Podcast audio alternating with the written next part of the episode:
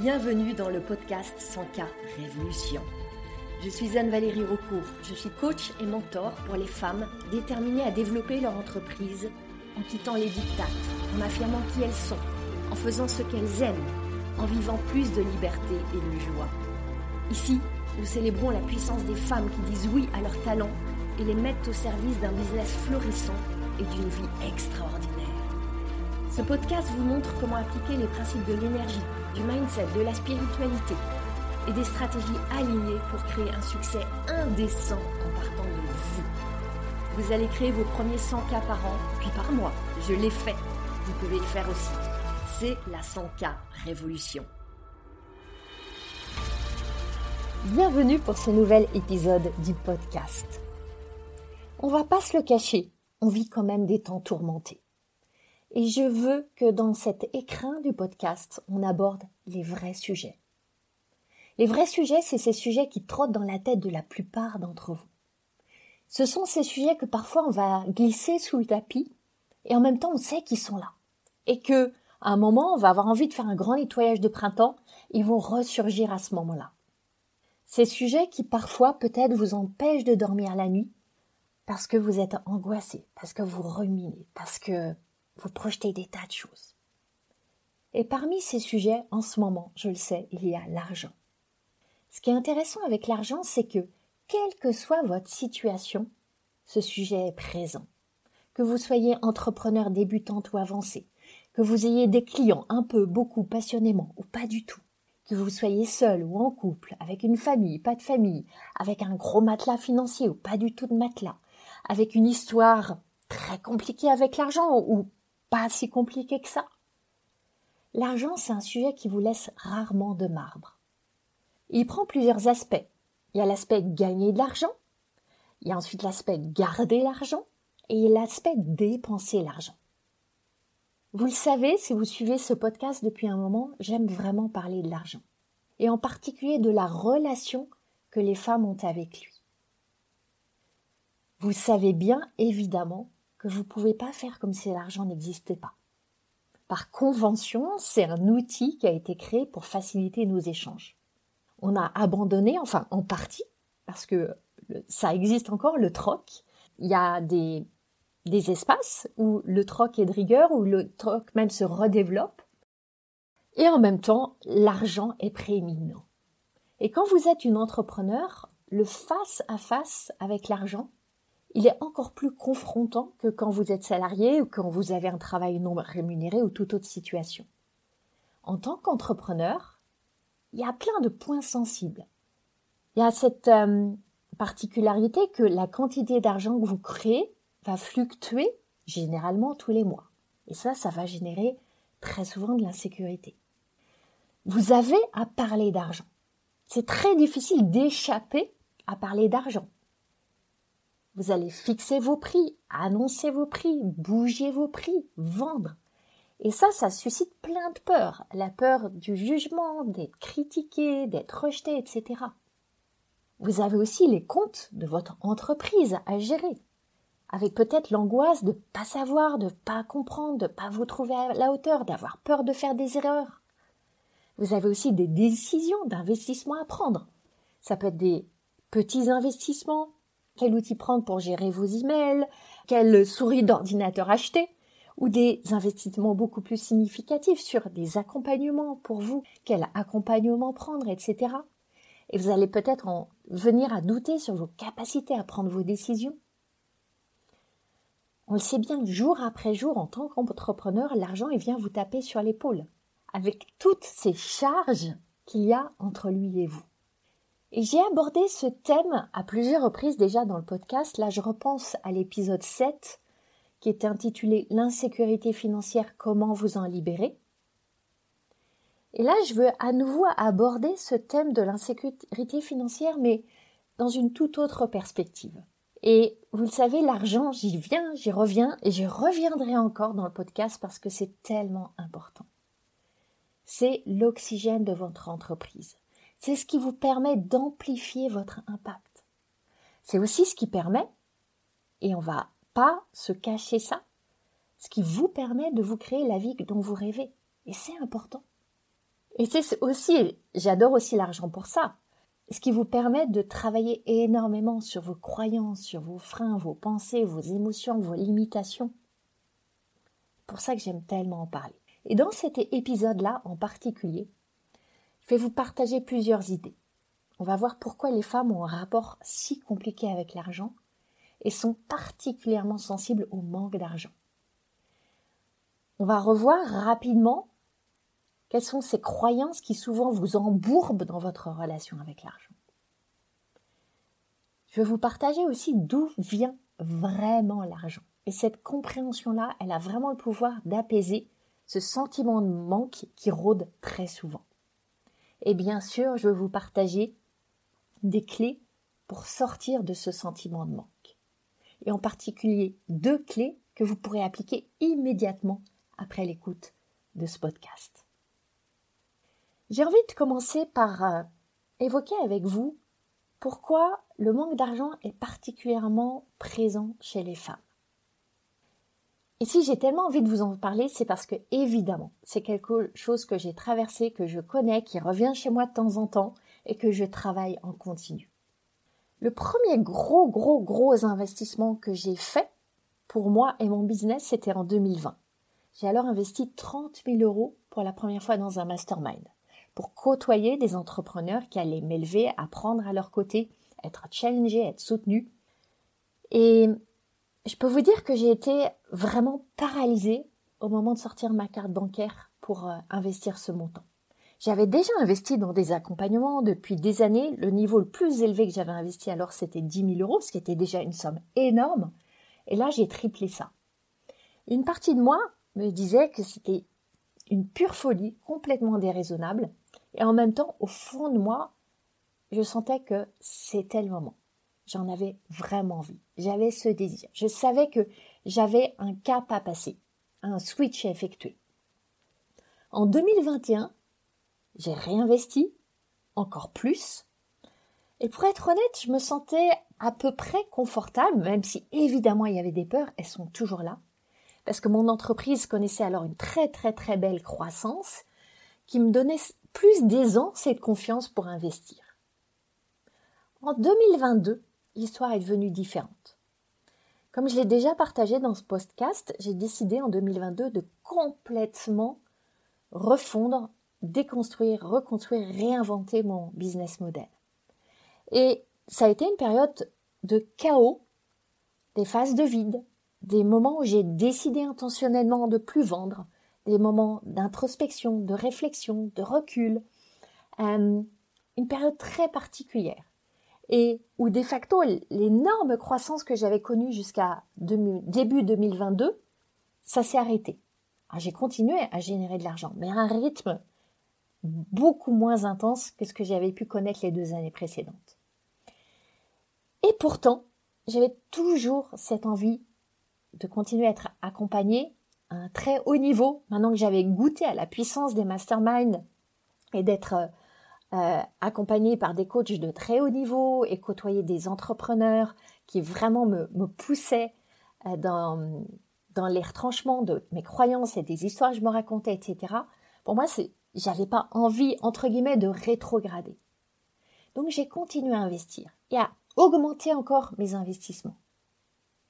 Et en même temps, j'avais cette pensée qui était présente, qui était autour de je manque d'argent, c'est vraiment pas raisonnable, c'est pas le bon moment, je suis en insécurité, etc. Si je questionne, est-ce que je manquais vraiment d'argent? Franchement, non, c'est pas vrai. J'avais de l'argent. Moins que l'année d'avant, mais j'avais de l'argent. Seulement, je projetais que j'allais manquer d'argent dans le futur. Que ce que j'avais allait disparaître que c'était éphémère. Et ça, ça montre bien que l'insécurité financière, c'est un sentiment. Et un sentiment qui est généré par les histoires qu'on se raconte, par des pensées. Que l'argent n'est jamais là de manière sûre, durable, fiable, qu'il peut se volatiliser du jour au lendemain, qu'on le maîtrise jamais, qu'on sait jamais de quoi demain sera fait, etc. Il y a très souvent cette angoisse sous-jacente qui est c'est trop beau, ça va pas durer.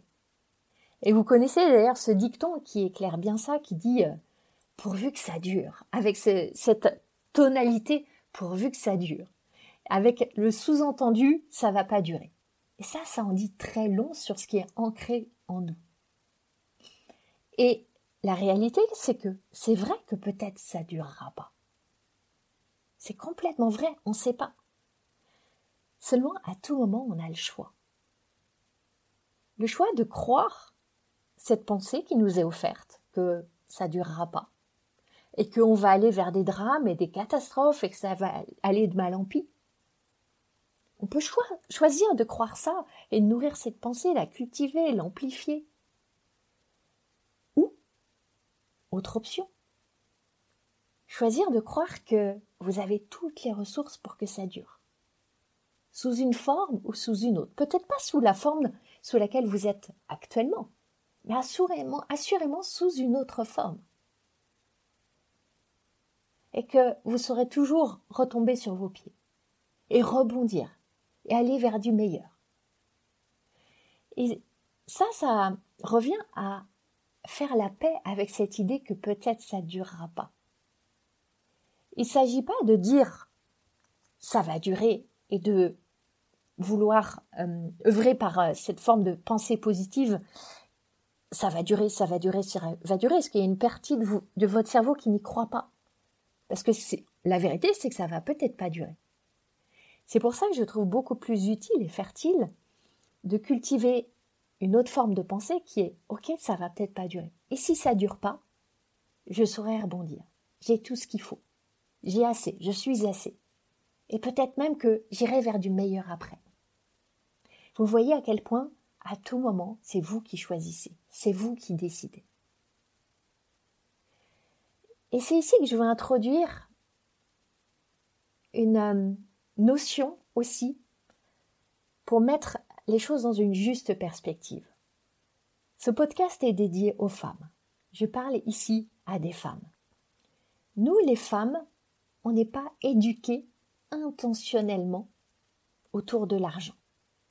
On est pour la plupart éduqués très inconsciemment et on traîne des tas de casseroles, de conditionnements, de charges autour de l'argent. Je vais vous illustrer par quelques exemples. Alors ici, je vais aborder une position très euh, polarisée, très genrée, intentionnellement, avec des extraits, avec des, des exemples peut-être extrêmes, et pour montrer ce qu'on porte encore aujourd'hui en tant que femme, même si ça évolue, même si le champ éducatif évolue, on porte quand même en nous et dans tout ce qui est le transgénérationnel une sacrée charge. Regardez le message que reçoivent les petites filles et les petits garçons sur l'argent. Il est radicalement différent. Donc je vais aller dans une forme de généralisation, mais je veux vraiment illustrer ça. Globalement, on attribue aux hommes le rôle de gagner l'argent, le ramener à la maison, le faire fructifier et s'assurer qu'il y aura toujours cette sécurité financière à la maison et que même on va être idéalement dans une trajectoire de croissance financière. La femme, à côté de ça, elle a plutôt le rôle de gérer les dépenses du foyer. Mais gérer pas dans le sens de gérer à la bourse ou euh, avec le banquier, mais gérer dans le sens de faire les courses, euh, la nourriture, la lessive, les paquets de couches, les petits pots pour les bébés, et beaucoup dans le sens de on lui alloue, on lui alloue un budget, une somme qu'elle doit euh, gérer en bonne mère de famille. Donc vous voyez, on est encore dans le, ce cliché de l'homme qui va ramener le sanglier dans la grotte et la femme qui va le cuisiner avec un peu d'agrément éventuellement. Bien sûr, ça a évolué. Mais on est encore dans ce paradigme fondamental. Et c'est très inconscient. Pour aller dans un autre champ, c'est intéressant de voir que les comportements d'un petit garçon et d'une petite fille ne vont pas être jugés de la même manière. Et on ne va pas leur parler de la même manière. Imaginez qu'on donne 3 euros à une petite fille et un petit garçon et vont tous les deux aller acheter une babiole dans une boutique. La même babiole dans la même boutique pour le même montant. La petite fille, on va peut-être assez facilement, spontanément lui dire Ah bah dis donc, tu t'es gâté, euh, tu t'es fait plaisir, tu t'es lâché, t'as dû bien t'amuser. Et le petit garçon, il va peut-être plus facilement recevoir un message du type Ah bravo, tu sais choisir, t'es indépendant, t'es autonome, ah, c'est chouette ce que tu t'es acheté. Vous voyez comme les signaux reçus sont fondamentalement différents. Et ces signaux, bien sûr, ils vont créer ensuite des attitudes, des comportements différents, une relation avec l'argent différente. Vous voyez comme on apprend aux femmes à économiser, à surveiller leurs dépenses, à être prudentes, à être plutôt discrètes, humbles, et à dépenser aussi pour faire plaisir aux autres en priorité. Les dépenses, ça doit être d'abord pour la famille, pour les enfants, éventuellement pour les vacances familiales, et puis ensuite, s'il reste de l'argent, éventuellement, si il y a la permission dans le foyer, si elles se donnent à elles-mêmes la permission, elles vont pouvoir dépenser pour elles-mêmes.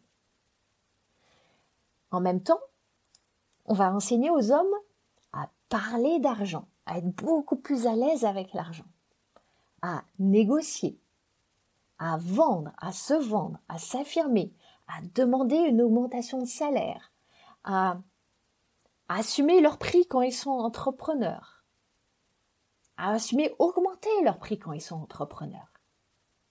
Et tout ça, ce sont des compétences. C'est juste des compétences qu'on va plus naturellement donner aux garçons qu'aux filles. Vous voyez déjà comme tout ça, c'est pas neutre. Et c'est d'autant moins neutre que on touche là en plus à une injustice fondamentale. C'est que on ne va jamais, jamais s'enrichir en faisant des économies. Quand on fait des économies, surtout des économies de bout de chandelle, on perd de l'argent. Comment est-ce qu'on s'enrichit? On s'enrichit en créant plus d'argent, en générant de l'argent, en demandant de l'argent dans nos conditionnements, on prépare les femmes à avoir une vie financière pauvre, puisqu'on leur apprend à économiser l'argent. Et en même temps, on prépare les hommes à connaître beaucoup plus d'expansion, puisqu'on leur apprend à créer, à générer de l'argent. Aux hommes, on va donner ce rôle de faire croître l'argent, de le placer, de l'investir, d'être en relation avec la banque, etc. Et les femmes, elles sont plutôt vouées à gérer un budget limité et faire des économies de bout de chantelle en éventuellement euh, collectionnant les coupons chez Super U pour avoir un euro de réduction sur le prochain achat. Une fois encore, je prends intentionnellement des exemples extrêmes, mais je crois vraiment qu'ils ont euh, pour valeur de mettre en lumière ce qu'on porte encore en tant que femme. Je vais illustrer encore par un autre aspect une femme qui gagne beaucoup d'argent, on va facilement imaginer que soit elle a sacrifié sa famille, ses enfants ont été à l'abandon, elle s'est pas occupée de sa maison, ou euh, elle a payé, elle, a exploité euh, éventuellement du personnel de maison pour déléguer tout, et elle, elle est partie sous d'autres cieux. Ou peut-être qu'on va aussi la soupçonner d'avoir écrasé les autres, d'avoir été arrogante, ou même éventuellement d'avoir réussi par ses charmes. Il y a très souvent des suspicions autour des femmes qui gagnent beaucoup d'argent. Des suspicions de vénalité, des suspicions d'exploitation, des suspicions de choses déplacées. Vous voyez toutes ces suspicions qui planent. Et je crois que la plupart du temps, il n'y a pas de suspicion sur un homme qui gagne beaucoup d'argent. Au contraire. Au contraire, on va le considérer brillant, intelligent, ambitieux, déterminé. Un, homme, ambitieux, c'est très positif. Une femme ambitieuse, vous voyez comme c'est connoté tout de suite. J'ai envie qu'on retourne du côté des dépenses encore. Une femme qui dépense de l'argent, pour son pur plaisir, très souvent, on va la juger frivole, irresponsable, légère. Un homme qui dépense de l'argent pour son plaisir. C'est un bon vivant, il sait jouir de la vie, il est puissant, il a réussi. Et si je vais encore, encore forcer le trait, il y a cette idée quasiment que les femmes, si on les laisse euh, agir comme ça sans, sans contrôle, elles vont faire n'importe quoi. Elles savent pas se mettre des limites. Il faut les protéger d'elles-mêmes.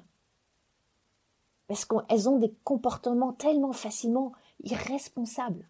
Si on les laisse indompter, c'est des lionnes qui vont faire n'importe quoi. Dévaliser les boutiques, cramer la carte bancaire. Là, tout de suite, vous imaginez ces films-là de Hollywood, Pretty Woman ou autres, qui reviennent avec euh, dix sacs à chaque bras, avec tous les logos euh, sur les sacs, euh, Gucci, Prada, Vuitton, Dior, etc. Si on voyait un homme porter tous ces sacs, on se dirait, oh là là, oh, il a acheté ça pour faire plaisir à, à sa femme, il est tellement bien. Je crois vraiment que il y a des biais de genre qui existent. Oui, ça évolue. Oui, ça s'atténue. Bien sûr, et heureusement. Et on peut s'en féliciter. Mais il y a encore en même temps tout un héritage qui est là. Dans l'inconscient collectif, dans le bagage qu'on porte. Et ça se traduit en tellement, tellement d'injonctions. Et le travail de libération de ces injonctions, il commence par mettre de la conscience. Et c'est pour ça que j'ai voulu prendre ce temps pour illustrer du mieux que j'ai pu, pour vous aider à mettre de la conscience sur ce que vous portez peut-être en partie, et qui vient interférer dans votre relation avec l'argent, et qui vient plomber ce sentiment que peut-être vous manquez d'argent. Vous voyez comment à la lumière de tout ce que je viens de vous partager, ça se comprend. Et évidemment qu'on va tellement facilement avoir le sentiment de manquer d'argent vu tout ce qu'on porte. Ensuite, en plus, viennent se superposer des croyances. Vous le savez, on parle très souvent des croyances en relation avec l'argent. On porte toutes, tout un fatras de croyances sur l'argent. Et ça ne nous aide pas à être en paix, voire en amour avec lui. Ça ne nous aide pas à être relié à l'abondance. Ça ne nous aide pas à lâcher le sentiment de manque. Pour ma part, une croyance qui a été très très très fortement ancrée et que je suis encore en train de ramollir au fil des années, elle a encore quelques racines en moi. Cette croyance que il faut travailler dur pour réussir. Et ça vient de, de, de vraiment très loin. Je l'ai déjà partagé dans un épisode précédent du podcast. Mon enfance a été, dans ma relation avec mon père, partagée en deux parties. Jusqu'à ce que j'ai à peu près 8 ans, mon père était professeur de droit à la faculté. Il était très disponible, il avait beaucoup de temps, il était beaucoup à la maison, il travaillait aussi beaucoup. Il écrivait, il corrigeait ses copies, je ne sais pas trop ce qu'il faisait, mais je, le voyais avec euh, des piles de livres, etc. Mais il était très disponible et très joueur, donc on jouait énormément aux petits chevaux, aux mille bornes, aux jeux de loi. Il m'emmenait à la foire, sur les manèges, on mangeait des pommes d'amour, euh, il m'achetait des chouchous, c'était vraiment une période bénie. Et puis, quand j'ai eu à peu près 9 ans, il a décidé de devenir avocat, il a repris des études, il a passé des examens et des concours, etc. Et tout a changé en fait. J'ai vu mon père travailler énormément. Ça a créé beaucoup de tensions à la maison. Les jeux s'étaient terminés. Ma mère est pas du tout joueuse, donc jouait pas très volontiers avec moi et ma sœur. Et j'entendais des discussions entre mes parents euh, ma mère reprochant à mon père qui travaillait trop, etc. Et euh, mon père disant mais il faut bien travailler dur. J'ai fait ce choix de devenir avocat et c'est comme ça qu'on va assurer un bel avenir à nos filles, etc. Et j'ai commencé à apprendre qu'il faut travailler dur pour réussir. Et quand je prends cette histoire, puis je pourrais ajouter d'autres en puzzle, d'autres, plein d'autres pièces de puzzle de mon histoire, et aussi sans doute des traits de mon caractère. Ça a créé une Anne-Valérie, bonne élève, bon petit soldat, très dur à la tâche, bonne bulldozer, toujours là pour tout faire, pour réussir. Ça a été mon conditionnement. J'ai travaillé 16 ans dans la finance, j'ai grimpé les échelons, j'étais sur tous les fronts. Quand j'ai eu mon fils, je me suis très très peu arrêtée. Mais j'étais quand même dans un cadre, avec des limites. J'étais dans la banque, il y avait euh, tous les congés payés, les RTT, etc. Donc, j'avais quasiment une obligation de relâcher la pression de temps en temps. Et quand je suis devenue entrepreneur en 2010, c'est là que ça s'est gâté. C'était freestyle, il n'y avait plus de cadre, plus de limites, plus de bornes. Je voulais toujours réussir, y croître, et évoluer, et me prouver. Il n'y avait plus vraiment de garde-fou, de garde-folle. Et il y avait cette idée qui était là. J'avais pas encore commencé, quand j'ai commencé à devenir entrepreneur, j'avais pas commencé tout ce travail sur l'argent. J'avais cette croyance que il faut travailler dur pour réussir. Mais pas seulement pour réussir. Il y avait une autre idée qui était greffée à ça, c'était que il fallait aussi travailler dur pour pas manquer d'argent. Parce que c'est plus sexy de dire qu'on travaille dur pour réussir que d'avouer que c'est pour ne pas manquer. Voyez la différence? C'est presque honteux de dire Ah non, mais je travaille dur parce que j'ai peur de manquer d'argent. C'est beaucoup plus séduisant et puissant de dire Non, mais moi je travaille dur parce que j'ai soif de réussir. La vérité, c'est que longtemps j'avais peur de manquer d'argent. Et par moments, j'ai encore des sursauts de ça. Ce que je veux que vous sachiez, c'est que, quelle que soit votre situation aujourd'hui, votre compte en banque, votre trésorerie, votre nombre de clients, vos réserves, votre relation avec l'argent, elle peut changer. Et elle va changer assurément si vous le décidez. Et ça commence par changer une simple chose. C'est comment vous voyez l'argent. Votre regard sur l'argent. Parce que derrière votre regard, il y a vos pensées. Est-ce que vous choisissez de vous raconter sur l'argent? Les vieilles histoires, les vieilles croyances, les vieilles narrations dont vous avez hérité, que vous pouvez choisir de garder ou pas garder. Et c'est tellement important. Parce que je vois tellement de femmes qui n'osent pas vraiment vivre leur vie, qui n'osent pas vraiment déployer leur business, qui n'osent pas vraiment aller dans ce champ où elles doivent être audacieuses et courageuses par peur de manquer d'argent, par peur que ce soit trop risqué, par peur de perdre. Elles voient pas ce qu'elles vont gagner. Elles sont paralysées par la peur de perdre. Et je sais que si vous êtes là, si vous êtes en train d'écouter ce podcast, d'écouter cet épisode, ça me dit que vous êtes de celles qui sont des pionnières. Je crois que notre génération en est encore des pionnières. Celles qui ont la bravoure, l'audace de prendre leur place, de créer l'argent qu'ils désirent, d'oser le clamer et le réclamer cet argent. Maintenant, je vais vous partager une idée très très forte. Une idée qui, si vous ne l'avez pas déjà entendue, va peut-être vous paraître étrange. Et une idée, si vous l'acceptez, si vous lui faites un peu de place, qui a le pouvoir de radicalement changer votre capacité à être en relation avec l'argent, à laisser filer le sentiment de manque et à créer plus d'argent. Cette idée, c'est que l'argent vient de vos pensées. L'argent vient de vos pensées. On vient de parler des croyances qu'il y a sur l'argent. Il y en a tout un, un lot, une ribambelle. L'argent tombe pas des arbres, les gens riches sont malhonnêtes, l'argent pourrit la société, l'argent c'est sale, l'argent ça se mérite, etc., etc. Vous les connaissez. C'est tellement important de considérer que l'argent vient de vos pensées. Parce que ce que vous pensez sur l'argent va devenir votre réalité. Et si vous croyez que vous manquez d'argent, vous allez créer plus de manque d'argent.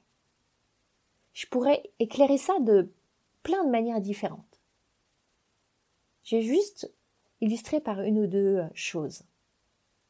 Si vous croyez que vous manquez d'argent, qu'est-ce qui va se passer? Vous allez mettre de la pression sur votre business pour combler ce manque, pour que votre entreprise génère très très très vite de l'argent. Parce que quelque part, votre sérénité, votre paix, votre bonheur va en dépendre. Et votre véhicule pour créer de l'argent, c'est votre business. Donc votre business doit absolument, en urgence, générer de l'argent. Si vous êtes dans cette attitude, vous allez mettre de la pression sur votre audience, sur vos clients, sur vos prospects. Évidemment, vous n'allez pas leur dire j'ai absolument que besoin que vous me payiez maintenant parce que je manque d'argent. C'est pas dit comme ça. Mais c'est dans le non dit, dans le non verbal, dans l'indicible, dans l'invisible, dans votre énergie. J'ai créé tout un épisode d'ailleurs sur ce thème qui était l'épisode 21 intitulé Qui paye vos factures? Et vous le savez, quand vous vendez, quand vous faites des offres, quand vous invitez les gens à vous rejoindre sur les réseaux sociaux, à rejoindre votre workshop, votre webinaire, votre nouveau programme, votre prestation, quoi que ce soit, quand vous les invitez dans cette énergie de oh, venez, venez, venez, je suis en manque d'argent, il faut absolument que vous veniez combler ce trou, ce manque, ce gouffre, cet abysse, ça marche pas. Personne ne veut venir combler un manque. Comme dans une relation amoureuse. Un partenaire ne vient, voudra jamais venir combler vos manques. Ça ne fonctionne pas. Et c'est un puits sans fond. Ce puits-là, il n'a pas de fond. C'est abyssal. Donc c'est important que vous portiez votre attention sur là où est votre pouvoir. Et vous avez un pouvoir extraordinaire dans cette ressource fabuleuse qui est à votre disposition. Ce cerveau, qui peut être votre pire ennemi comme votre absolu meilleur ami. Ce cerveau qui produit des idées, où se trouve la source de votre capacité à créer. Vous avez une imagination, vous avez une ingéniosité, vous avez une inventivité. Oui, bien sûr, Juste derrière ces capacités-là, il y a des peurs, il y a la prise de risque. Mais vous le savez, si certaines femmes, certains hommes n'avaient pas traversé ces peurs, n'avaient pas pris des risques, n'avaient pas cru en la valeur de ce qu'ils peuvent créer, n'avaient pas eu foi en la vie, on serait encore dans les cavernes à frotter des silex pour faire du feu, vêtus de peau de mammouth. c'est pour ça que c'est tellement, tellement important de reconnaître que vous êtes une femme fabuleuse, qui a toutes les ressources, qui a la capacité de contribuer, de créer. Et oui, c'est une responsabilité. Et juste, juste, juste derrière cette responsabilité, il y a votre liberté. Je vais revenir maintenant à une question qui vous trotte peut-être dans la tête, là, à ce stade du podcast. Comment sortir du manque? Je devrais plutôt poser la question, plus précisément, comment sortir du sentiment de manque. Le manque, c'est une perception, avec un certain niveau financier, un certain montant d'argent sur un compte en banque, un certain niveau de chiffre d'affaires, un certain nombre de clients, une certaine trésorerie, une personne va considérer qu'elle est en manque et une autre qu'elle n'est pas du tout en manque. C'est une perception, c'est subjectif.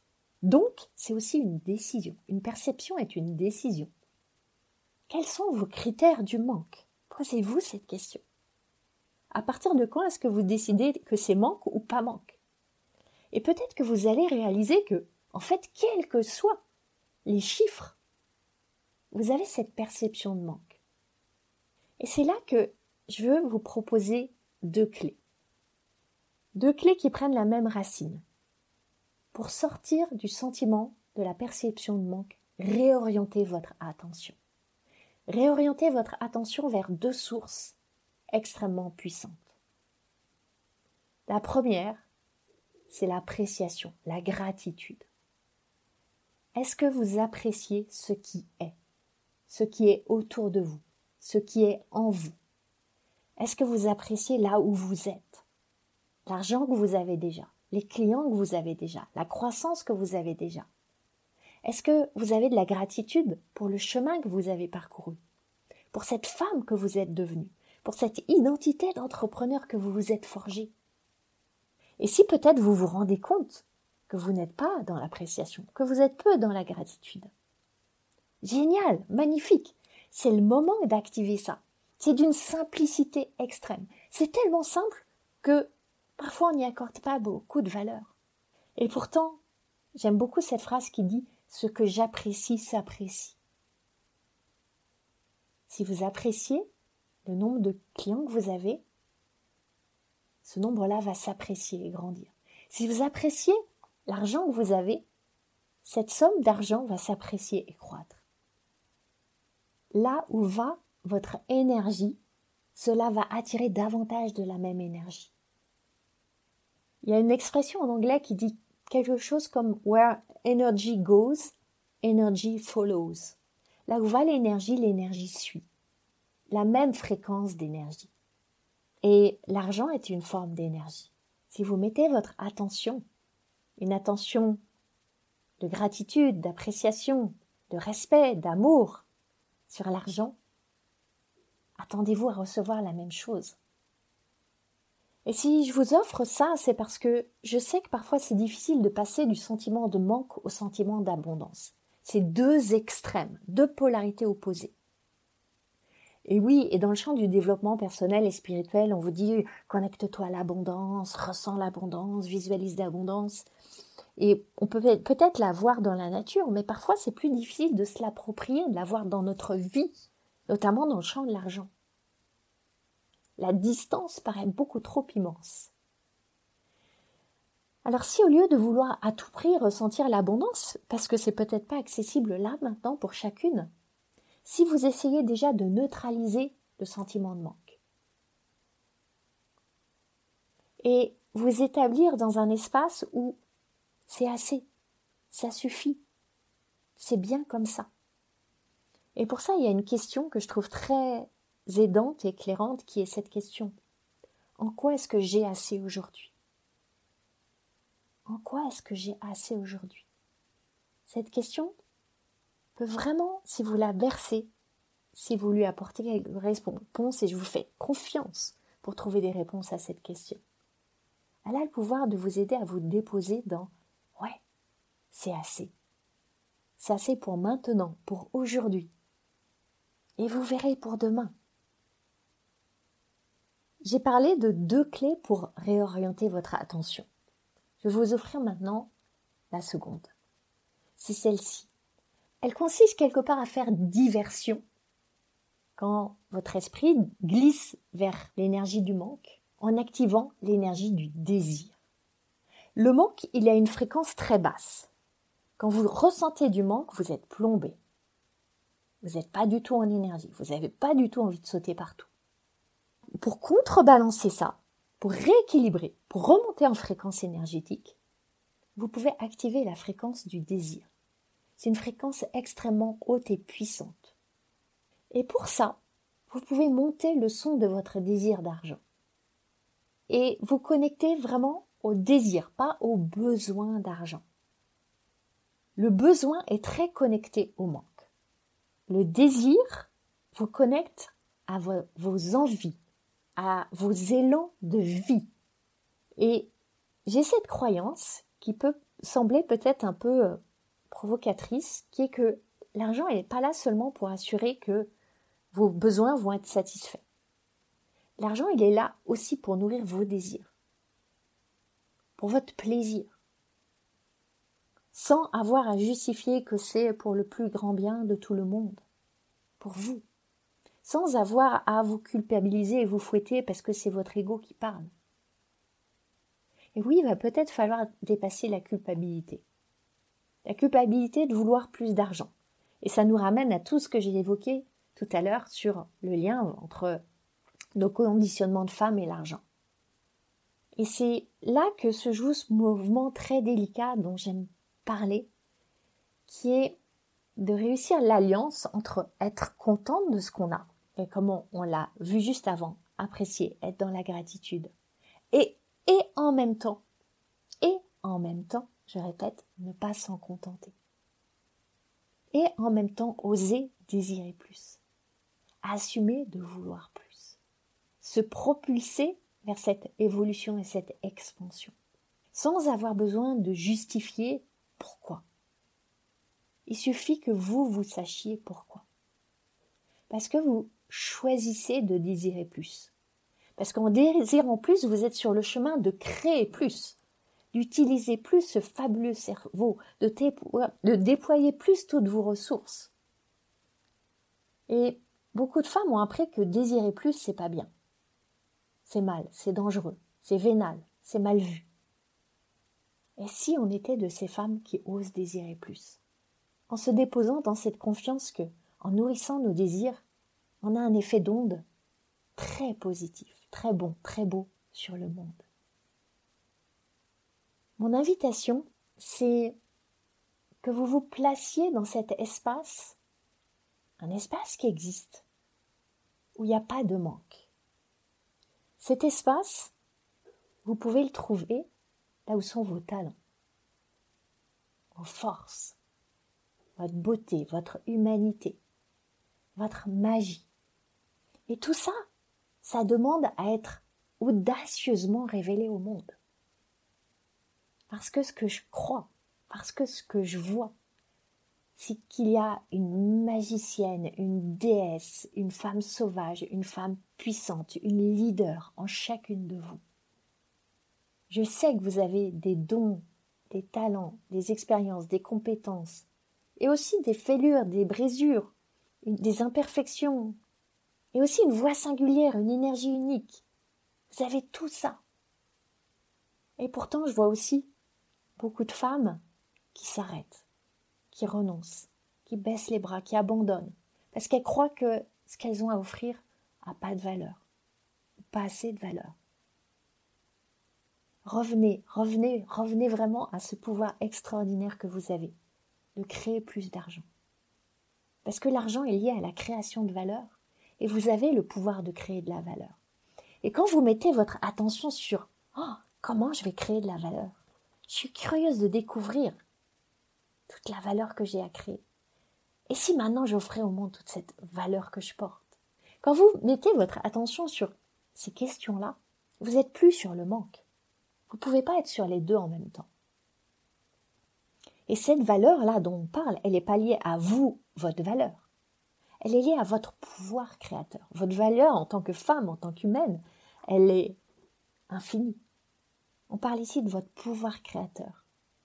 Et c'est ce pouvoir créateur que mes clientes activent, canalisent, monétisent dans mon accompagnement sans cas révolution. Elles vont transposer dans une offre impactante toute cette brillance qu'elles portent. Et elles vont générer l'argent qu'elles désirent. Et parfois, il y a le désert du manque qui est là, dans lequel elles rentrent, par habitude, par loyauté. Et je les accompagne à en sortir et à se reconnecter au désir, à leur offre, à leurs clients, à leur expression.